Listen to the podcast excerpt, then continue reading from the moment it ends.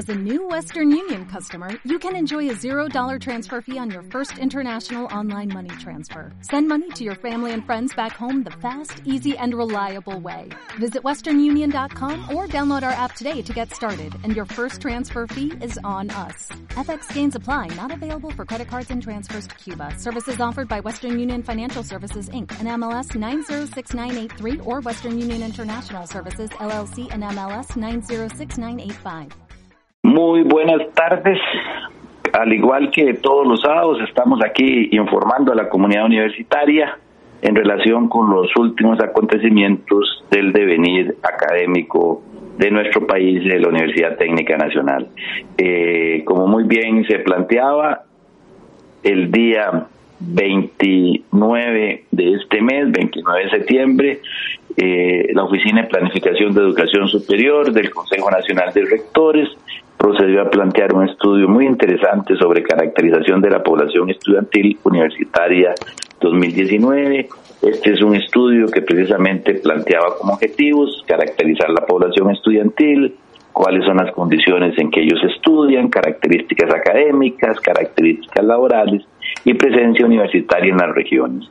La población objeto de estudio fueron las personas matriculadas en el primer ciclo 2019 en alguna universidad estatal en uno o más cursos de carreras de diplomado, profesorado, bachillerato o licenciatura. Al final, para una población total de 106.940 estudiantes. En el caso de la Universidad Técnica Nacional, eh, aportó o los cuestionarios se llenaron por un 12.6 de nuestros estudiantes.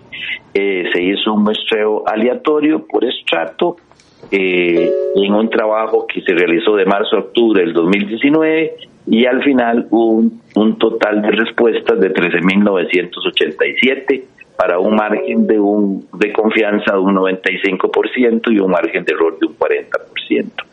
Con relación al perfil estudiantil, eh, bueno, es importante también visualizar que eh, un 55.9% son mujeres y un 44.1% son hombres. Ese es un tema interesantísimo, sobre todo de la presencia y la insertación de la mujer, sin duda alguna, en el mundo académico, en el mundo laboral, que nos plantea pues una oportunidad excelentísima, la cual nos sentimos muy felices.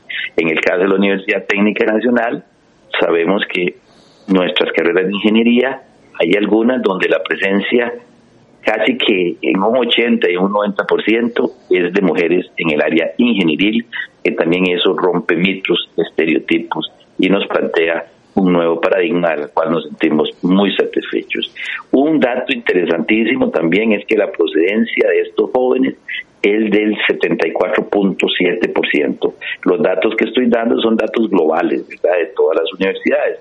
En el caso de la Universidad Técnica Nacional, recordemos que es el 94% de nuestros estudiantes que vienen de los sectores públicos.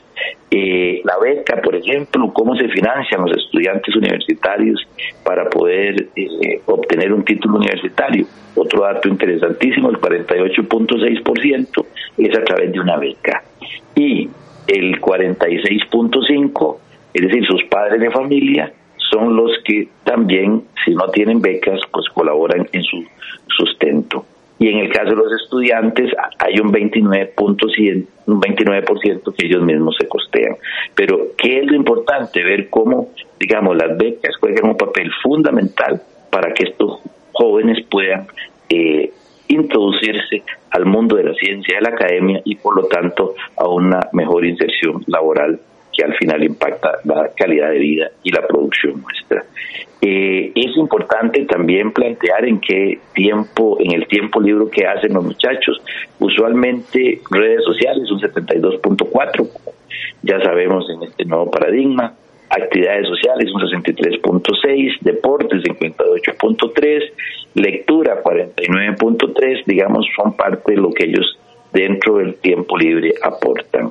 Eh, es importante también, digamos, dentro de las condiciones para estudiar, ya hablábamos lo de las becas, ¿verdad? Que es muy importante. Luego ellos usan autobús público, el 70.3% de los jóvenes utilizan autobús, y a pie un 28.6%. Es decir, únicamente con automóvil propio un 17.5%, transporte universitario un 11.8, taxi un 6.7, bicicleta 4.4, motocicleta 3.7, 3 un 3%, pero lo más importante es ver que efectivamente hay una correlación directa, es decir, 74% vienen de colegios públicos, el 48% requiere una beca y el 70.3 utiliza eh, transporte público más un 20% a pie, nos dice que es una población definitivamente que de acuerdo a nuestra seguridad social, logra poder lograr esos objetivos de incorporarse a la, a la academia.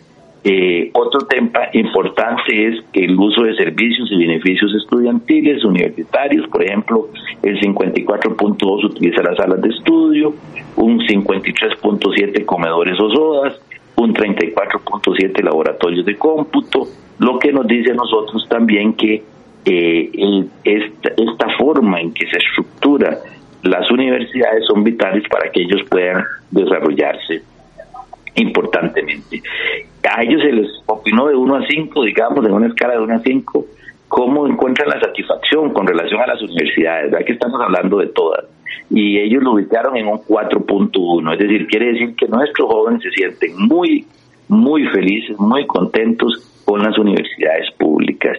Y usualmente el grado académico matriculado, un 52.3% es bachillerato, un 22.8% es diplomado, licenciatura un 22.1% y si vemos en el caso nuestro, sabemos que nosotros tenemos una ventaja competitiva, como es la salida lateral del diplomado, que logra que los jóvenes se inserten al mundo académico. El otro tema importante tiene que ver también con la escolaridad de los padres y la madre.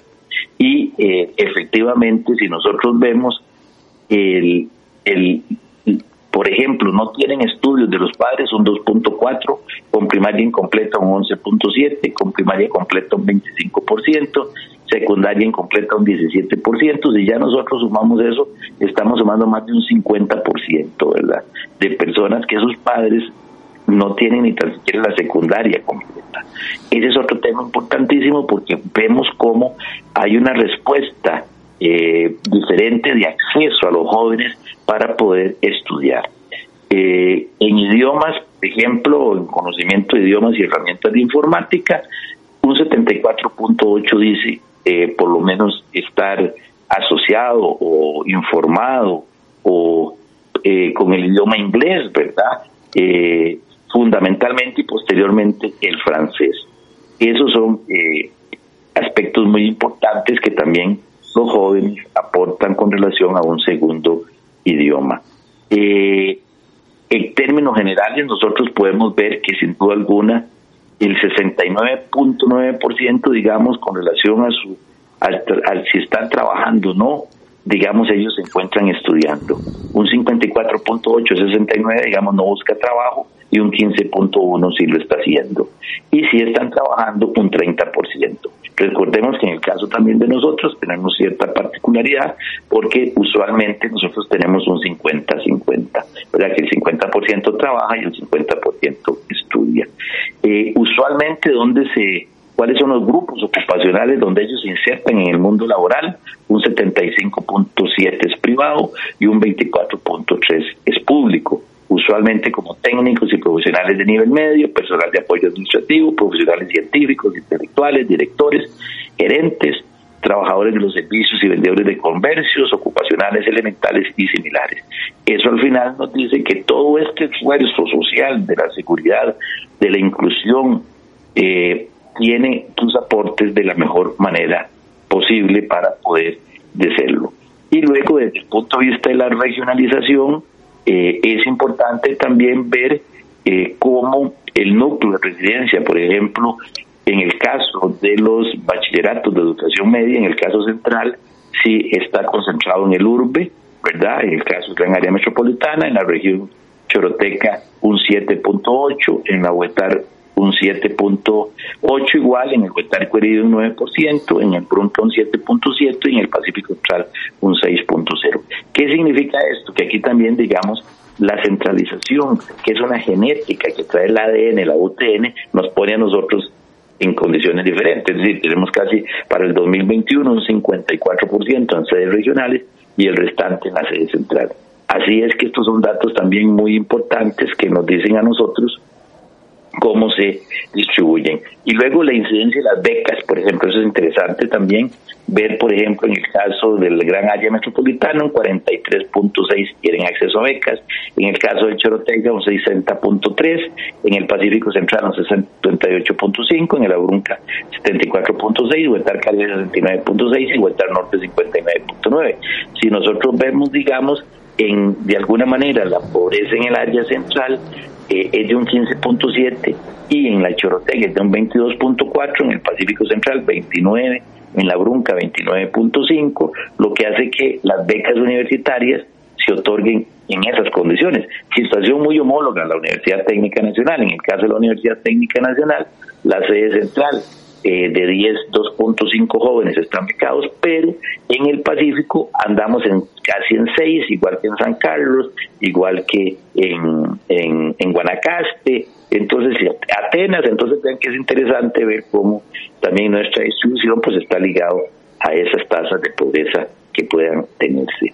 Eh, entonces, resumiendo, tenemos que la persona estudiante promedio es soltera, joven, sin hijos, no con progenitores sin títulos universitarios, proviene de colegios públicos, sus principales intereses en tiempo libre son las redes sociales, las actividades sociales y la práctica de deportes, financian sus estudios mediante la beca universitaria, sus progenitores y su propio trabajo, se trasladan en, la universidad en autobús público o a pie, mantienen la misma residencia en tiempo lectivo, los servicios que más utilizan son las salas de estudio, las horas o comedores, se manifiestan satisfechos con la universidad, presentan conocimiento del idioma inglés, dominio intermedio de herramientas informáticas, no trabajan en su mayoría, pero algunos quieren trabajar y la presencia regional es consistente con la población y se acompaña con becas y apoyo académico para virtualizar el acceso.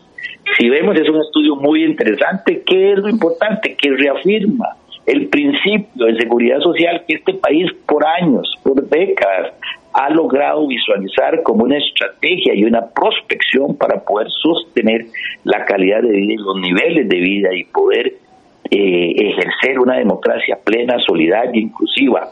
Eso es la Costa Rica que nosotros hemos eh, históricamente anhelado. Ahí está reflejada cómo la mejor inversión que puede hacer un país es en educación, no es un gasto.